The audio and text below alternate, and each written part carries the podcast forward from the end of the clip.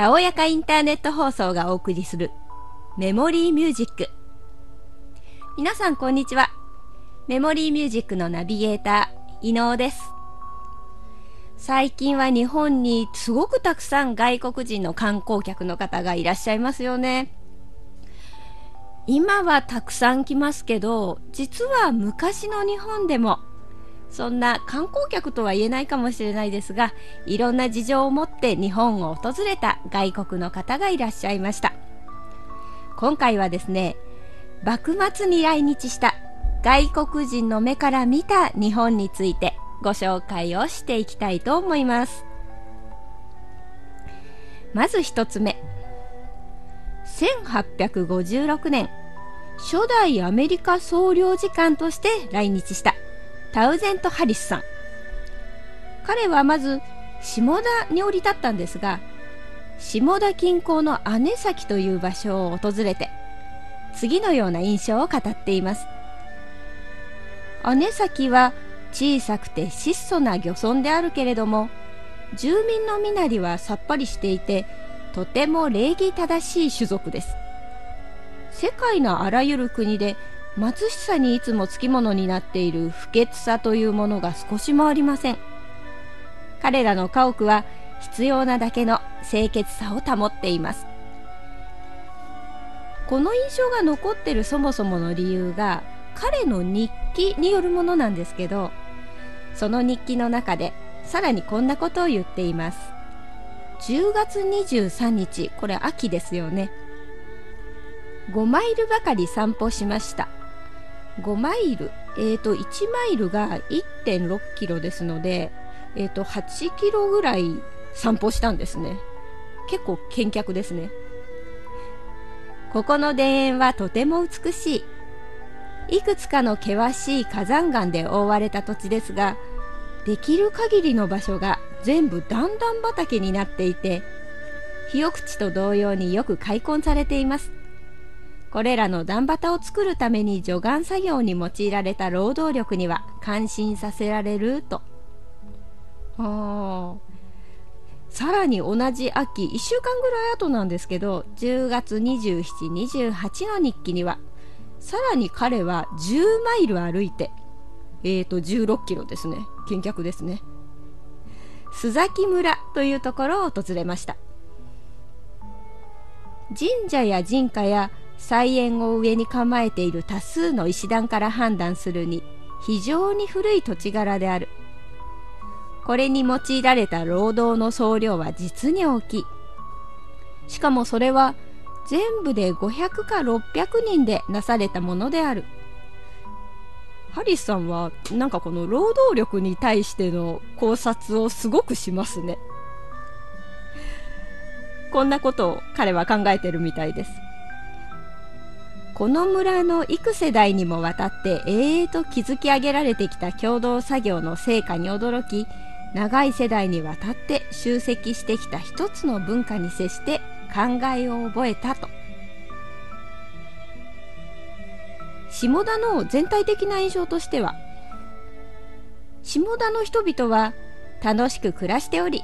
食べたいだけ食べ着物にも困っている様子はありません。それに家屋は清潔で日当たりも良くて気持ちがいい。世界のいかなる地方においても労働者の社会で下田におけるよりもいい生活を送っているところはないでしょうと。うーん。実際質素ではあるけれどすごく働いているそこで住んでる方としては充実した生活を送れてるっていうそんな感じが見て取れますよね。さらに彼は1857年の11月ですので先ほどの日記から言うところの約1年後江戸東京に行くことになったんですね。でまあ東京へ引っ越ししなきゃいけないので移動するわけですが下田の領事館を出て東海道の神奈川宿を通りました。やっぱりその頃はあの外国人の方を見るっていうのがや珍しいんでしょうね。多くの見物人がこう出てきてそんな方に出くわして。でその人たちを見てさらにこんなことを書いています。彼らはみんなよく声身なりもよく幸せそう。貧富の差も見られず。これがおそらく人民の本当の幸せの姿というものだろう。私は時として日本を開国して外国の影響を受けさせることが果たしてこの人々を本当に幸せにするのかどうか疑わしくなります。うーん。今は日本も外国といろいろ貿易をしてそれはそれでお金儲けをしたりとかもありますけど摩擦とかもありますもんね。もし開国しないままでいたらまあでも今はそれはどっちみち難しいでしょうね。どうなってたんでしょう。それではここで音楽をご紹介します。大江戸日本橋。お聴きください。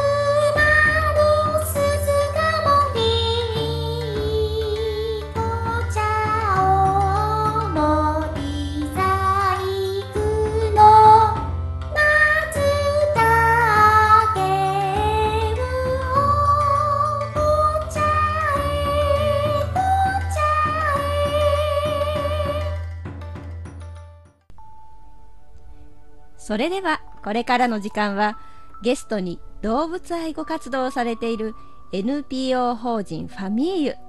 代表理事の熊崎さんをお迎えしてお話を伺ってまいります。熊崎さんこんにちは。こんにちは。よろしくお願いいたします、はい、よろしくお願いします。とまず早速なんですがこのファミーユという団体はどんな活動をされているところなんですか？はい殺処分ゼロを目指して、はい、犬の猫の、はい、犬猫が中心になりますけども、はい、動物保護活動をしている団体になります。はい。動物保護活動っていうとまあいろんなタイプがあると思うんですけど例えばどんなこととか？犬と猫をですが、はい捨てられたワンちゃんだとか、はい、猫ちゃんだとかが、はい、愛護センターというところに収容されるんですね、はい、でその子たちは、最終的には殺処分になってしまうんですね、でその命を救うために私たちは活動していて、もう犬猫が中心になります。あそうなんですね、うん。実際のその活動の場っていうのはなんて言うんでしょうね。変な言い方ですけどたくさんあるんですか？あります。あそうなん、ね、もう仕切りなしにありますね。そうなんです、ね、どうしてこんなに次から次とこんないろんなことが起きるんだろうというぐらいいろんなことが起きますね。はい。そんな熊崎さんですけど、そもそもこの会を立ち上げたのはいつ頃で、なんでこれ立ち上げようと思ったんですか？現在立ち上げて5年目になるんですけどももともと私は個人で保護活動をしていまして、はい、そうなんですはい、犬を1匹引き出しては、はい、センターから引き出しては、個人で、うん、まあ、その面倒を見ながら里親さんを見つけてということを1匹ずつされてはい1匹ずつ、はい、まあぼちぼちとやっていたわけなんですけども、はいはいえ。ー5年前にちょうど、まあ、それを見ていた友達が、はい、NPO にすれば、まあ、寄付金とかを集めて、うん。うん、より多くの犬や猫を助けることができるから、うん、一緒にやらないかという、はい、ね、誘いがありまして。はい。まあだったらということで立ち上げましょうかということで、はい、NPO 法人として団体を立ち上げましたね。その同じ志を持ってるお友達がいたってことですよね。そうですね。それはその、はい、なんでしょう保護活動とかの中で知り合ったお友達だったのか昔からのお友達だったのか。昔からの友達です。はい。ですね。はい、じゃああれですねきっと動物好きな人がこう類をが友を呼ぶっていう感じじゃないですけどそうです、ね、やっぱり仲のいい方でお友達はこう動物好きな方が多い。そうですね、はい、動物好きな友達も多くて、はい、で私が個人でそういった活動をしているのを、まあ、日頃から応援をしてくれてたこの一人で、はいはい、で彼女が、まあ、自分もやりたいなというふうな気持ちになったんでしょうね。私の活動を見ていて、はい、で一緒にやろうよっていう話になって、まあ、立ち上げをさせていただきました。はい。実際その会を立ち上げる前と立ち上げてからと大きくやり方が変わってはいるんですか？全然違いますね。そうなんですね、はい、まあ、個人であれば、うん、本当に私自身が責任を負える範囲でしか動きませんので、うんうんうん、本当に先ほどお話ししたみたいに、うん、1匹引き出しては、うん、1匹譲渡しということで、うん、でまあ、ちょっと休憩を入れてじゃあちょっとそろそろまたやるかという感じで自分のペースで、はいはい保護活動というのをやってたんですけど、はいはい、ちまちまとやってたんですけども、はい、まあ、団体ともなりますと、皆様方から寄付金を寄せられますので、うん、やはり休憩もしていられず 自分のペースで動くことはやはりなかなかできず、まあ次から次と、まあ、かわいそうな命を見てしまうと、うん、やっぱり助けてしまうというような状況で、うん、本当にもう仕切りなしに次から次とですね、はい、まあ、ただ団体になりましたので、はい、ボランティアさんも募ってますので、はい、私一人で何か全部を背負うっていうことはもちろんないですけども、はい、やはりでも代表としての責任がありますので、最終的な責任何かありましたら私が負うというような形ですね。そうなんですね、でも確かに動物1匹預かってっていうのも私の友人も似たような活動をしてたものが実はいたんですけど、はい、あの捨てられた子猫とかを譲り受けて、はい、で子猫構でまだ乳離れしてないようなものを面倒見るのってもう夜中も何時間おきに起きてミルクをやったりとかな,、んだろう下のお世話をしたりとかって聞いたので、なんか寝る時間がないよみたいな話をして聞いていて。はい。そういう対応をされてる方ってものすごい大変だと思うんですけど、はい、皆さん何をなんでしょう糧にじゃないですけど もうただただ動物が可愛いからっていうただそれだけだと私は思います、うん、うん、私自身もなんでここまでやるのって人に聞かれると、はい、犬と猫が好きだからというしか答えられないんですよね。あでもいつもだからなんでそこまでやるのって言われるといや三度の飯より犬と猫が好きだからって答えてるんですけども。あそうなんですはい、ただの犬バカ猫バカです。あはい、お子さんの頃から動物飼われてたりとかはしたんですか？はい。もう小さい時からずっと、猫や犬がいて、はい、犬や猫と一緒に育ってという形で、もう私は犬や猫っていうのは、うん、もう生活の一部ですね。はい、えー、でも子供の頃からだとするとあのご両親とか家族の方も動物がもうみんな好きでっていう状態です。それがですねそうでもなくて嫌いではないので、まあ、もちろんいるんですけども、うん、犬は、まあ、父がね、はい、あの運動代わりにねお散歩連れてきたいからっていうので、はい、まあ、連れてきたりとかしてて、まあ、それなりにもちろん可愛がってはいましたけども、はい、で猫はもうとにかく私がもともと猫が私は好きで、はい、猫は私が学校帰りとかに拾ってきちゃったりとかして、でもう一生懸命泣きながら親に、うん、私が面倒見るから買ってっていう感じでお願いして買ってもらったりとかっていう形で。ずっと一緒に暮らしてきてますね。大抵そういう時って親御さんってダメを返してらっしゃいみたいなところが大抵あるじゃないですか ありましたよもちろ。ん はい1匹2匹いるのにまた拾ってきちゃってって、もう無理だから捨ててきなさいとか言って怒られて、もうその時はもう近所泣きながら飼ってもらえませんかって1軒ずつ歩いたりとか、そんなこともしましたね。そんな子供の頃からそんなこう譲渡活動をね今思うとそれも保護活動だったのかなって思いますけど、ねまあでも子供だから何もね知らないので、うん、その今でしたら保護するとすぐ病院に連れてってとかね、うん、はい、そういうことをしますけど、はい、まあ、子供の時はそんなことも知らないしそんなお金もないので、うん、まあ、病院も連れてかずっていうような保護活動ではあったんですけども。まあ保護活動だったんでしょうかねあれも。でもでも泣きながらこう町内を回った結果誰かがじゃあ引き受けてあげるよみたいな人見つかったりしたんですか？いや結局いなくてうちにいましたねその猫ちゃん。はい、はい、でもお母さんもしょうがないなっていうそうですね。まあでも私が学校行ってる間に、帰ってきたら一匹いなくて捨てられてたっていうような苦い思い出もあって もうその時は母とは1か月ぐらい口を聞きませんでしたけども。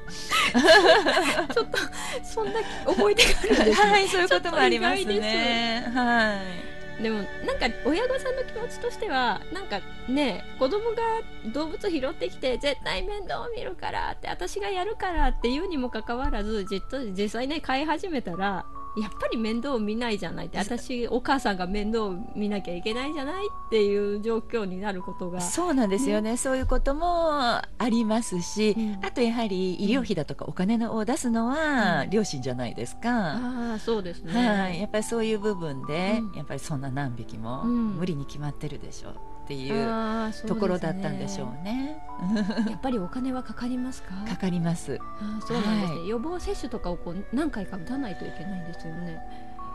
犬と猫によってまた違うんですけど、うんはい、犬は年にあ犬は年に1回、はい。えー、ワクチン接種、はい、まあ3種とか5種とか8種とか9種とかいろいろあるんですけども、はいはい、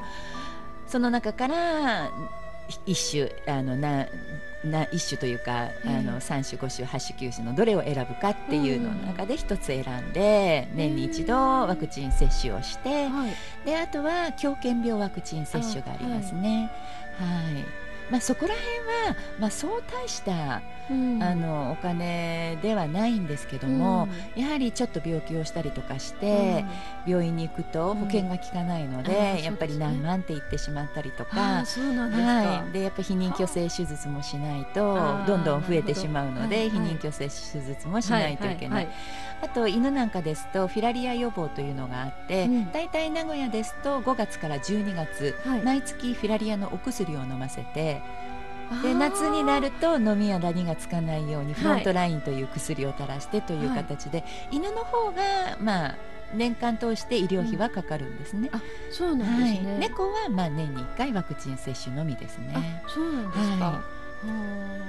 そういう意味でもなんとなくこうペット業界全体としては猫ブームが到来してますよね、はい、猫の方が若干飼いやすさでいうと飼いやすい、ね、多分そういう部分で猫ブームが到来してるんじゃないかなと私は、まあ、調べたわけじゃないので知りませんけども、そんな気がしますね。やはり飼いやすい、はい犬のようにお散歩に行かなくていい、うんうんうん、でトイレのしつけも犬はもちろんいりますけど猫ちゃんはトイレ、ね、砂の入った、うんはい、トイレを置いておけば、はい、もうそこで、はい、大抵の子があそうなんほぼしますので。もう最初に匂いがついたような場所で。はいそうですね。なのでトイレのしつけもい。らない、はいうん。であと、まあ、医療費の部分でも助かる、うん、はい、はい、で何かちょっと怪我したりとかしても、はい、やはり個体が小さい分猫の方が医療費が安かったりしますので、はい、そういう部分でやっぱり犬より猫の方が飼いやすいので。猫ブームが、はい、まあ、皆さんね今働いてて忙しいですので、はい、まあそうですね、うん、散歩に連れて行くとかが時間がなかったりしますもんね、そういう部分で、まあ、お手軽なんじゃないかなと思いますね。そうするとやっぱり逆に言うとその今保護活動されてる中での犬と猫の比率的にも猫の方が多かったりとかするんですか？猫の方が保護をするかあの頭数は多いですね。というのは、はい、猫の方が多いんですよ。野良猫だとか絶対全体数が猫の方が多いので、はい、やはりそのセンターに収容される数ももう猫の方がダントツ多いですね。そうなんですね。はい、例えばその保護活動の流れとしては、はい、えーと、それこそもうどこか施設に収容されてしまっているものを何匹か定期的になんて言うんでしょう引き渡して面倒を見てっていう形なのかあるいは時々ねなんか街中に捨て猫があるよとか捨て犬があるよっていうようなものを情報どっかから来て引き取りに行くとか。ほぼ私たちは、殺処分ゼロを目指しての活動になりますので、はいその名古屋でいうと、うん、名古屋動物愛護センターというところに、捨て猫だとか、はい、捨て犬が収容されてるんですね。はい、でそこを殺処分ゼロにするために、主にそのセンターからの引き出しになりますね。うん、そうなんですね。まあ、個人の方からいろんな依頼が来るんですけど、うん、もう買えないから引き取ってくれだとか、うん、もうそれこそもう毎日のようにいろんな問い合わせが来るんですけどもさすがにすべてを引き受けることは難しくすべ、ての命を助けることはやはり難しく、はい。はい、もう私たちはもうその殺処分ゼロを目指してという意味で、はいセンターからの引き取りを中心にやってますね、はい、もう本当は全部が全部引き受けられたらいいなとは思うんですけど、はい、ちょっと切ないところですね、それは。そうですね、うん、もうお断りするのは、うん、もう本当に心が痛む思いでお断りをさせていただいてるんですけども、うん、まあね、やはりセンターからの引き出しが優先にさせていただかないと、はい。そのもう期間期間というか、まあ、収容されてるのには期限があるので、はい、その期限を超えてしまうと、はい、殺処分になってしまうので、はい、やはり一番助けなきゃいけない命、うん、本当にもう目前にタイムリミットが来てしまっている子たちを優先しないとということですね。なるほど。今回はゲストに NPO 法人ファミーユ熊崎さんをお迎えしてお話を伺っております。それではまた次回もお楽しみに